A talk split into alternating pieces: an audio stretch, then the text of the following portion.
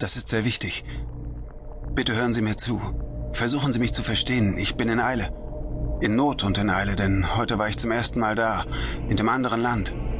Ich habe Galahad gesehen, den uralten Tafelmann. Ich habe seinen dämonischen Schutzengel Kokalabold, das Schlawinermädchen, kennengelernt. Und ich habe eine Ahnung davon bekommen, was Wildernacht ist. Die Hölle, die die Weltarbeiten bedroht, die mich bedroht und uns alle. Woher ich das weiß? Vielleicht ist es die Stimme, Ihre Stimme, die ich seit vier Monaten höre. Seit der Silvesternacht, seitdem ich dieses Tagebuch führe. Ich habe Müll gesammelt. Den auf der Straße und den, der in unseren Herzen liegt. Weil dieser Müll wilder Nacht ist. Aber es war zu viel Müll. Zu viel für einen alleine. Deshalb bin ich gescheitert. Anstatt die Welt zu retten, habe ich dabei geholfen, Orks zu erschaffen. Orks! Ich habe beim schlimmsten Mord zugeschaut, der in den letzten 1500 Jahren verübt wurde. Der Schwerträger unter der Brücke war kein Hirngespinst. Mir bleibt nur eine Chance. Ich muss die ganze Geschichte erfahren. Alles über Galahad, Kokalabold, Wildernacht, das Einhorn und die Schwester des Drachen. Denn ich bin der Einzige, der weiß, dass das, was in seinem Herzen lauert, auch unser Untergang ist. Diese Geschichte ist wahr und passiert jetzt. Deshalb breche ich auf. Ich suche das Land im Westen, hinter Avalon. Und ich habe Angst.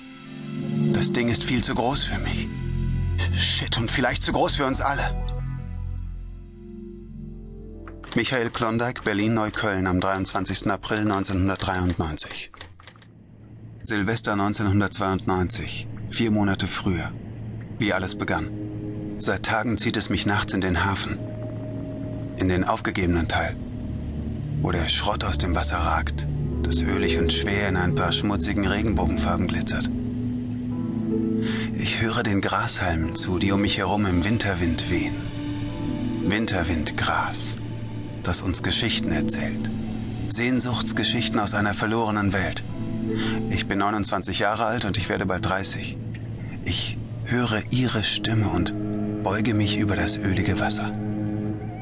Ich sehe den Nebel, den Atem des Drachen und durch ihn hindurch sehe ich ein Land. Komm in den Westen. Bitte. Komm bald. 6. Januar 1993. Heilige Drei Könige. Die Stimme verzaubert mich, macht mich betrunken. Ich habe mir gestern ein Herz auf die Brust tätowieren lassen. Ein Herz und einen Drachen, der im